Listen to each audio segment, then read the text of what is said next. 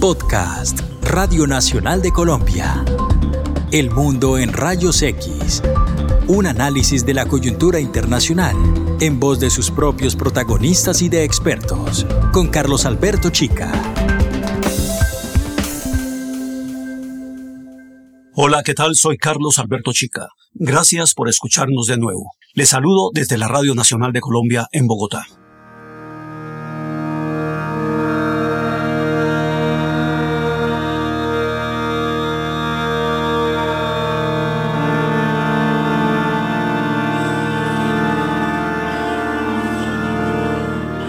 Nuestro encuentro de hoy comienza en la pequeña oficina de Dulce María Castilla, coordinadora de trabajo social en el Hospital Regional de Coatzacoalcos, estado de Veracruz, en México. La cámara registra su actitud delicada y respetuosa cuando empaca en bolsas plásticas transparentes un blue jean, dos pares de chanclas y unos tenis. También se observan una correa, un cargador y tres celulares, dos de ellos con pantallas estropeadas. Dulce María, así se llama, Dulce María, deposita sobre el escritorio un pequeño cofre funerario. Lo cubre con una toalla y lo introduce en una mochila estampada de colores vivos. Luego, se inclina para recoger la correa, el blue las chanclas, los tenis, los celulares y el cargador. Todo cabe en la mochila de viaje. Me llama la atención que es un chico menor de edad y cuáles fueron sus expectativas de vida para salir de su país y a lo mejor él no sabía qué cosas se iba a enfrentar en su, este, en su sueño por vivir algo diferente. Y su familia sobre todo, estar viviendo este duelo a distancia. El informe periodístico muestra fotografías de un muchacho alegre y bien vestido, fotografías probablemente tomadas antes de emigrar desde su país, la India, con destino final a los Estados Unidos, y quizá tomadas cuando aún no había cumplido 18 años. Durante 5 segundos se muestra el pasaporte expedido el 11 de noviembre de 2018.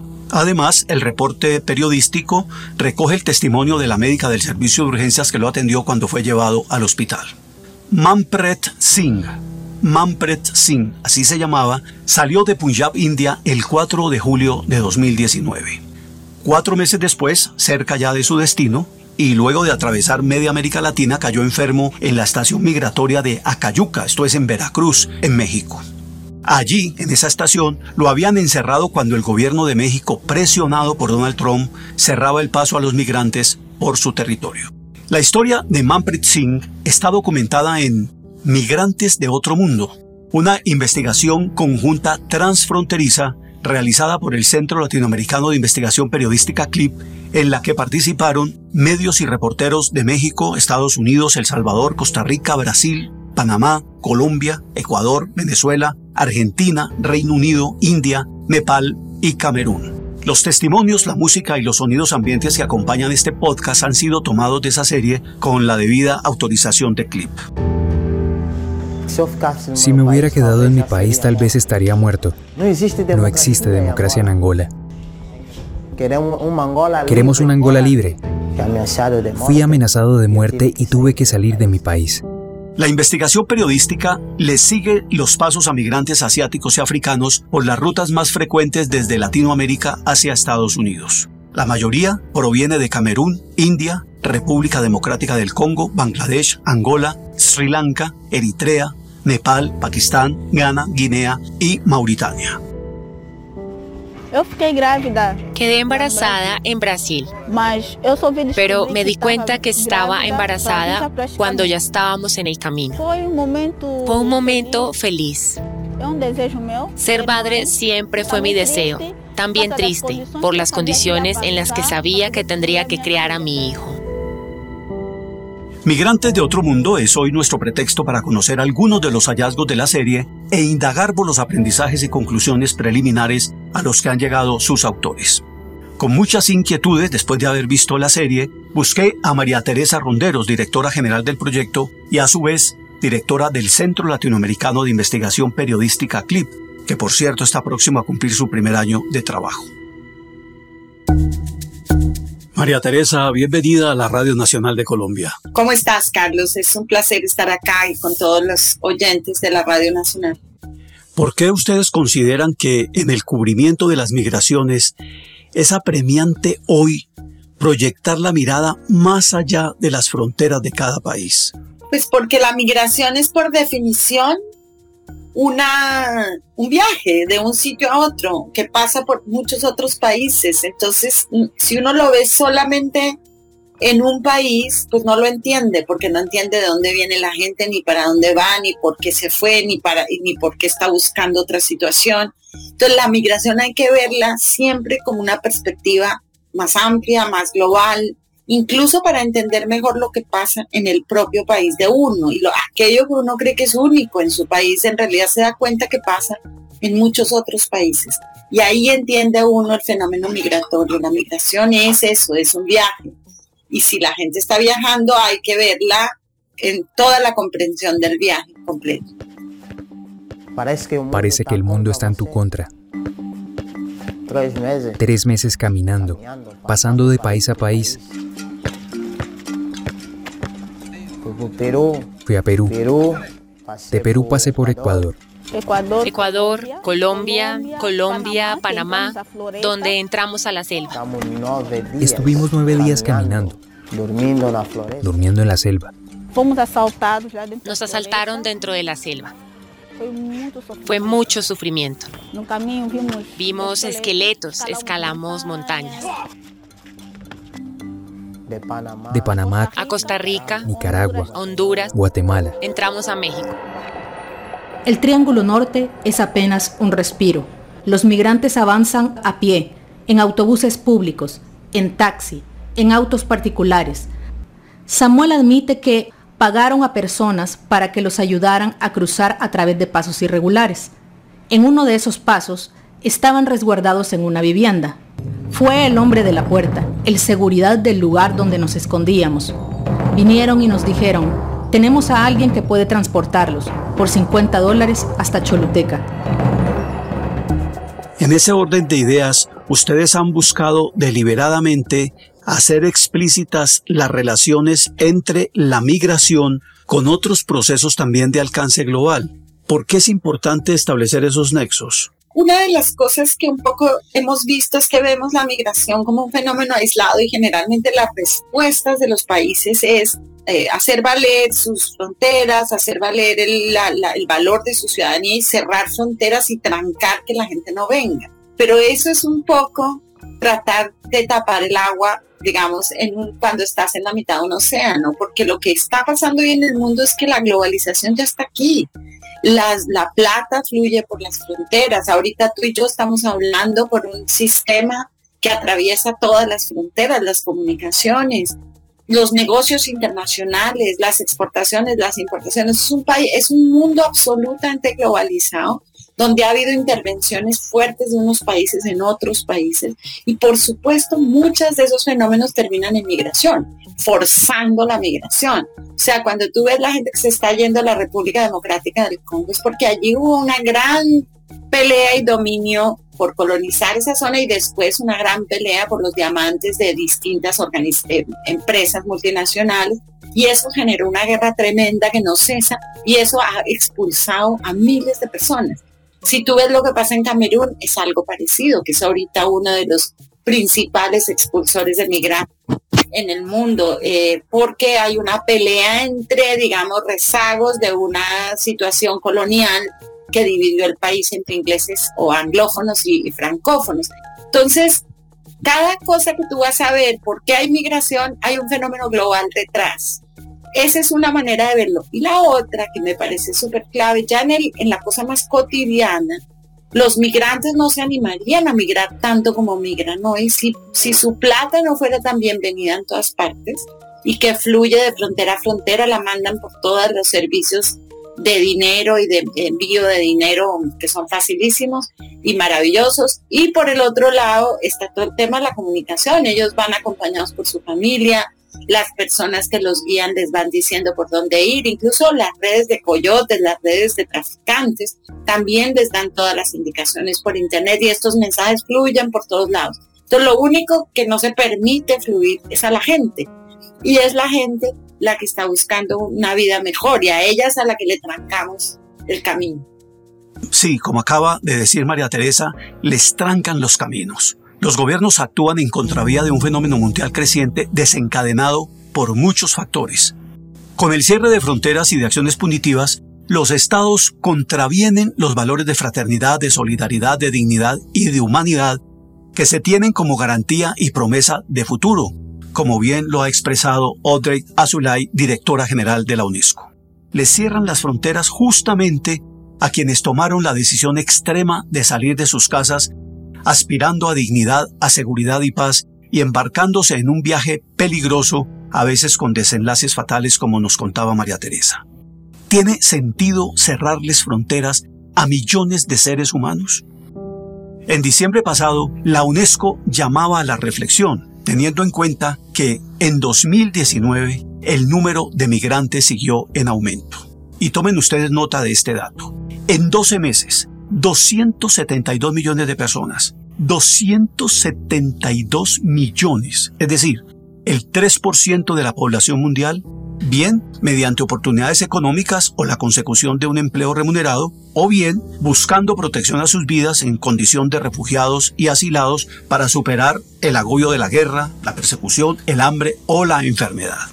Como dijo María Teresa Ronderos, trancarles los caminos a los migrantes es como tapar el agua en la mitad del océano. Hoy todos los pronósticos coinciden en que la migración seguirá creciendo en los próximos años, en particular por el cambio climático y el subsecuente riesgo de desastres naturales que podrían convertir ciertos territorios en zonas inhabitables.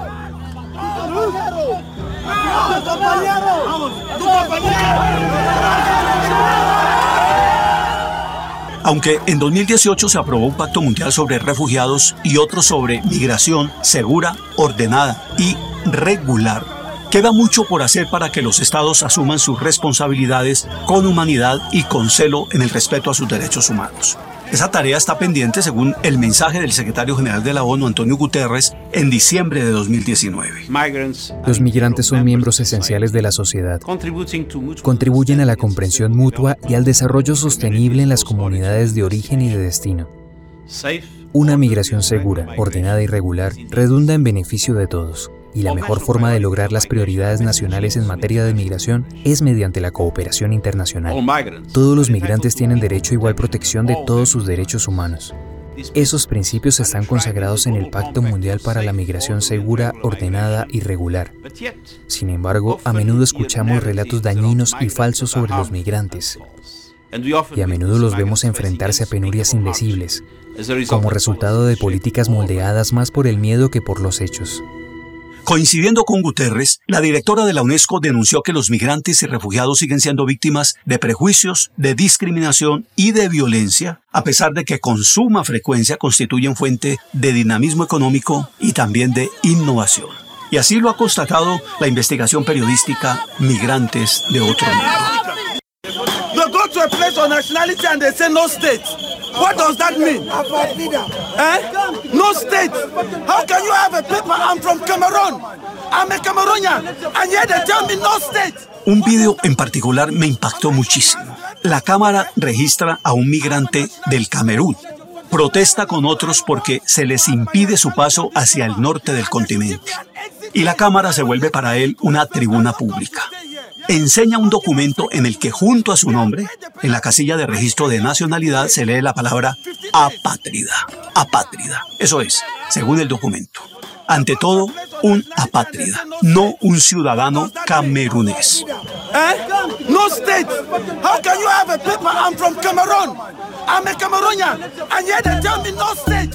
What does that mean? A propósito del cierre de fronteras, ustedes cruzan ese cierre de fronteras con otras dos variables, el desgobierno y la corrupción. ¿De qué manera ese cruce de variables, cierre de fronteras, desgobierno y corrupción, impacta de manera directa en la vida de la población migrante?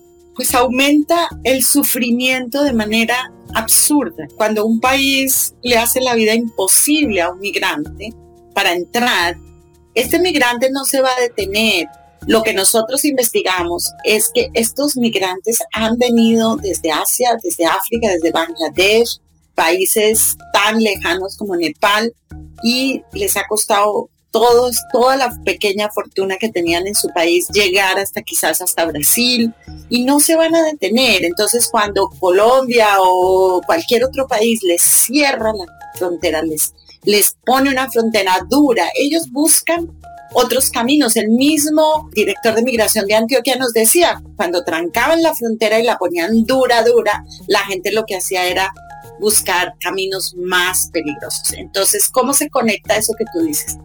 los arroja a los migrantes, este tipo de políticas, a las manos de los coyotes, a las manos de los traficantes y les aumenta tremendamente el sufrimiento.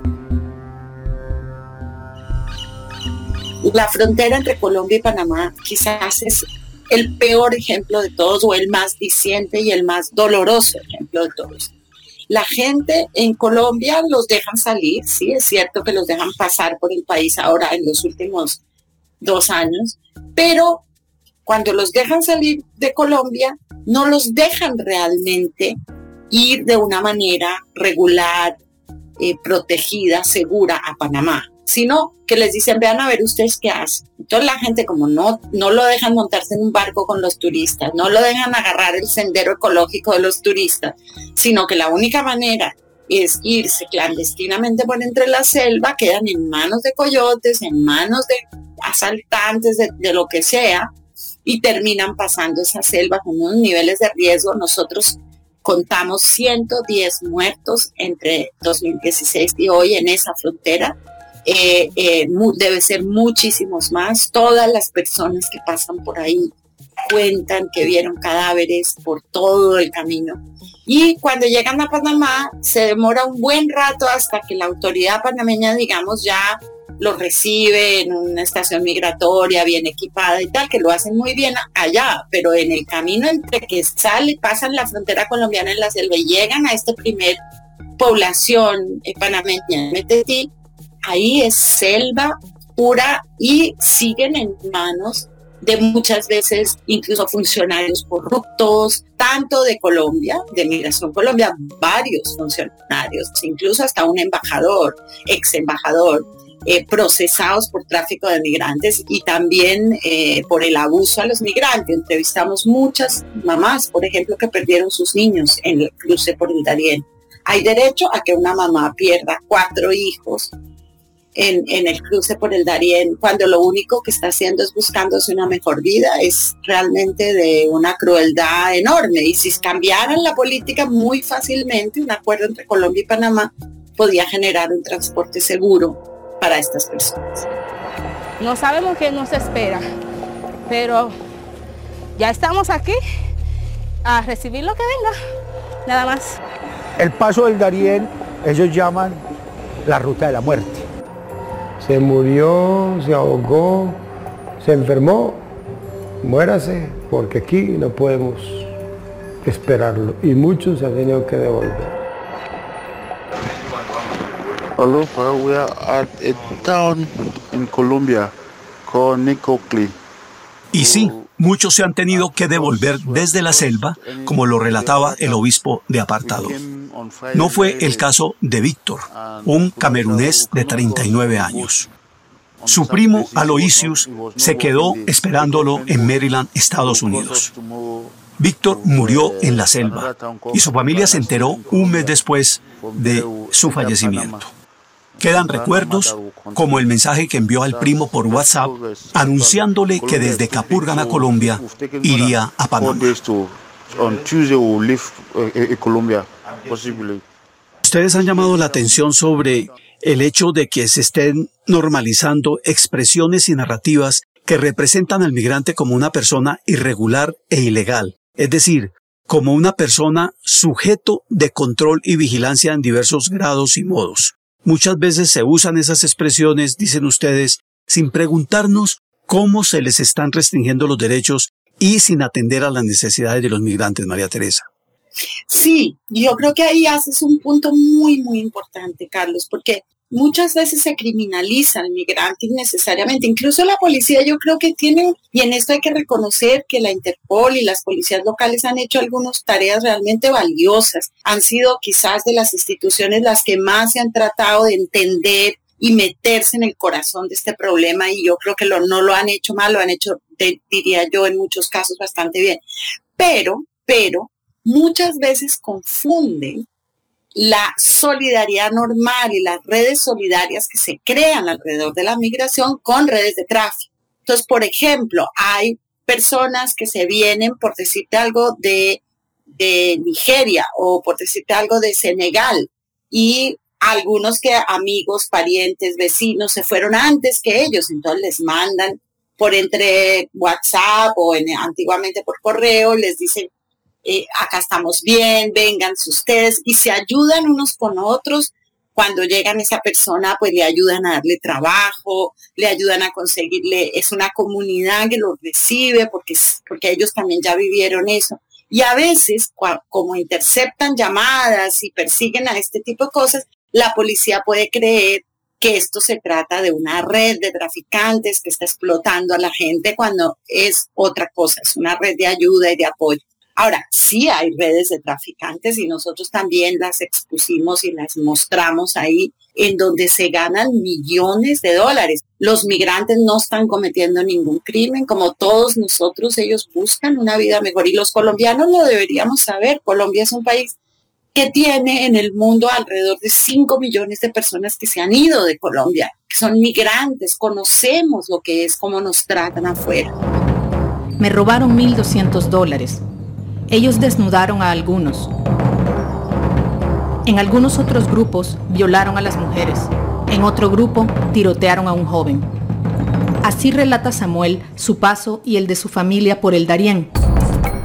Recapitulemos pues, al conversar sobre las migraciones parecería indispensable conocer bien lo que pasa con la migración afuera para entender lo que pasa con la migración adentro.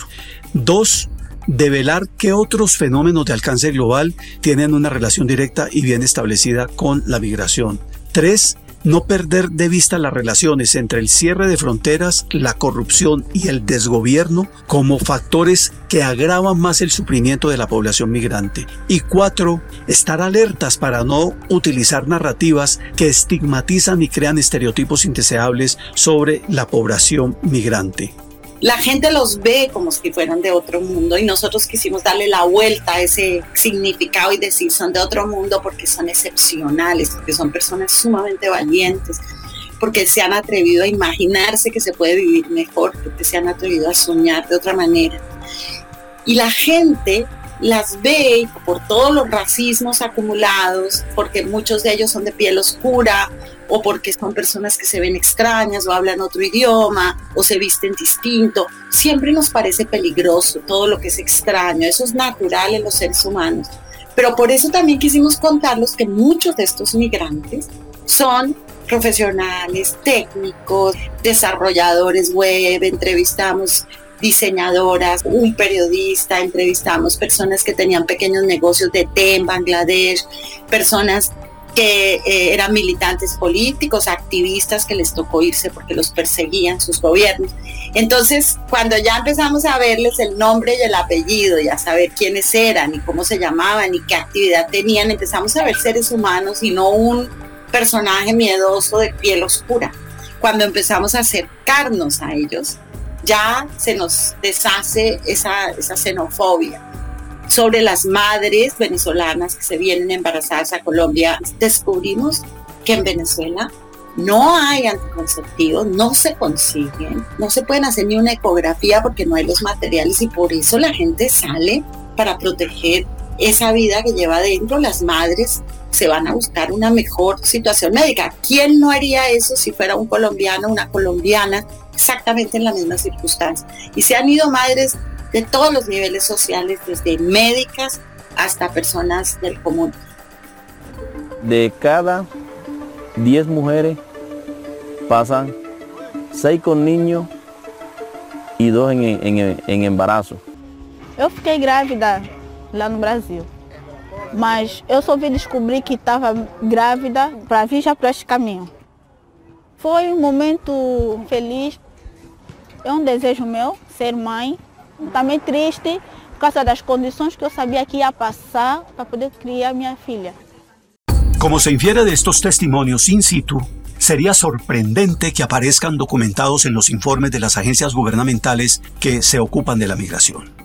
Identificar las circunstancias personales y familiares de los migrantes y entender el contexto que explica por qué abandonaron su país es sin duda una condición necesaria para responder a sus necesidades y derechos con humanidad, con empatía y con pragmatismo. Sin embargo, la información sobre migrantes no es siempre pública o de fácil acceso. Migrantes de otro mundo encontró que el tránsito de africanos por Venezuela, por ejemplo, es un misterio pasa inadvertido para las organizaciones internacionales y el gobierno esconde estadísticas argumentando que es información confidencial. La Embajada de Nigeria no entregó información sobre sus connacionales en Venezuela y todo apunta, todo apunta a que el silencio del embajador está asociado al interés de su gobierno, del gobierno de Nigeria, por participar en los negocios del llamado arco minero del Orinoco. ¿Qué podemos hacer los periodistas, los medios de comunicación y los ciudadanos del común, como usted y como yo, que estamos oyendo este podcast para romper esas barreras? Trabajar en red colaborativamente con otros colegas y medios es una opción. ¿Por qué? Porque facilita oportunamente el acceso a información pertinente y de calidad, permite ordenarla y analizarla con todo un equipo ayuda a identificar un abanico amplio de posibles fuentes y a verificar cuáles son las más confiables, incluso si están en la selva, en aldeas o en grandes centros urbanos que están a 10.000 o a 15.000 kilómetros de distancia. Pero, ¿cómo pueden las audiencias contribuir también a derribar barreras en el acceso a la información? Me refiero, por ejemplo, al secretismo de los gobiernos o a la manipulación de esa información sobre migración por motivaciones políticas. Tocas tú otro punto súper clave, Carlos, y es con las audiencias. Los periodistas ya no estamos solos. Antes nos tocaba, Carlos, tú y yo, cuando trabajamos hace mil años juntos, nos tocaba a todos nosotros, ¿no? Era muy poquita la gente en un barrio, en una, en una, esto, alguien que llamaba a la redacción. Pero ahora son miles de personas informando, contando lo que está pasando entonces, uno, si uno maneja un poquito la, tecnología y puede bajar la información que pasa por la red de una manera sistemática, pero también si uno llama a esas audiencias a que por favor le ayuden a identificar los casos de una cosa, de otra, de otra. Eh, eh, las denuncias que uno oye, quizás una denuncia en un radio un día, entonces uno se pone y sistemáticamente pide que le ayude y lo mismo a colegas, a periodistas de otras regiones, de otras partes, y entre los todos se puede construir información más reciente y de mejor calidad. Hay una cosa clave, que hay que cambiar un chip de mentalidad de los periodistas en esto. Y es que nosotros tenemos la mentalidad de la competencia y de la chiva y de ganarle al otro, es como nuestro DNA del periodismo. Resulta que con la nueva era, esa no es eso no debe ser lo importante. Lo más importante es que la información salga y la información sea de calidad y que la gente la pueda ver, que esa es otra de las ventajas del periodismo colaboración. Como publica todo el mundo al tiempo, tiene una enorme visibilidad en medio de un mar de información mala, mentirosa, fraudulenta. Entonces, eso hace que la información de calidad brille en ese firmamento de información por eso es que ahora, en lugar de competir, tenemos que colaborar. La, idea de la competencia es una idea vieja de un ecosistema de medios muy distinto al que vivimos.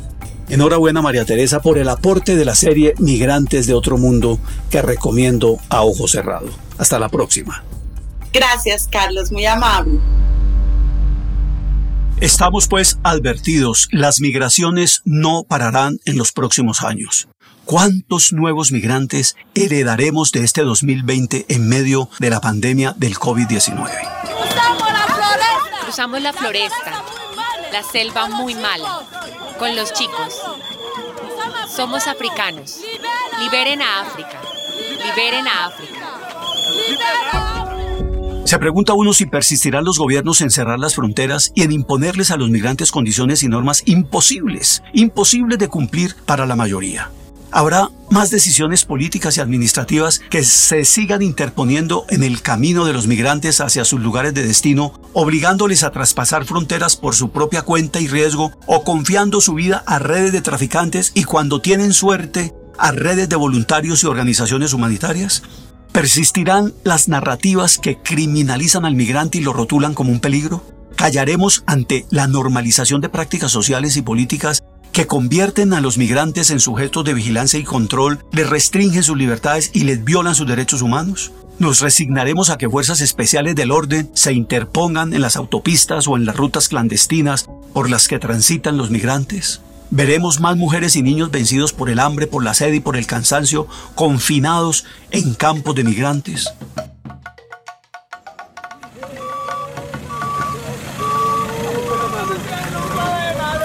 Seguiremos siendo los mismos después de ver el video que registra en el aeropuerto de Douala, la ciudad más grande de Camerún, la llegada de un ataúd con el cuerpo del maestro Emmanuel Chao Ningú, que murió en un naufragio en Chiapas, en México.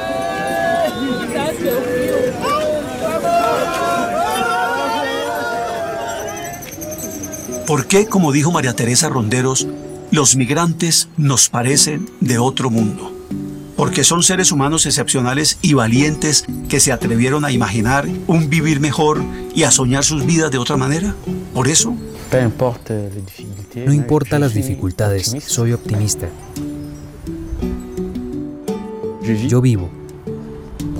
Para mí lo importante es que respiro y que veo el futuro de mis hijos. Lo que hago ahora lo hago para que mis hijos puedan vivir seguros. Estudiar y entrenarse para que en el futuro, cuando yo no esté aquí, puedan defenderse, que puedan vivir. Eso es todo lo que estoy buscando. Gracias por confiar en nosotros. Les espero aquí en El Mundo en Rayos X, en Radio Nacional de Colombia. Hasta la próxima. Soy Carlos Alberto Chica.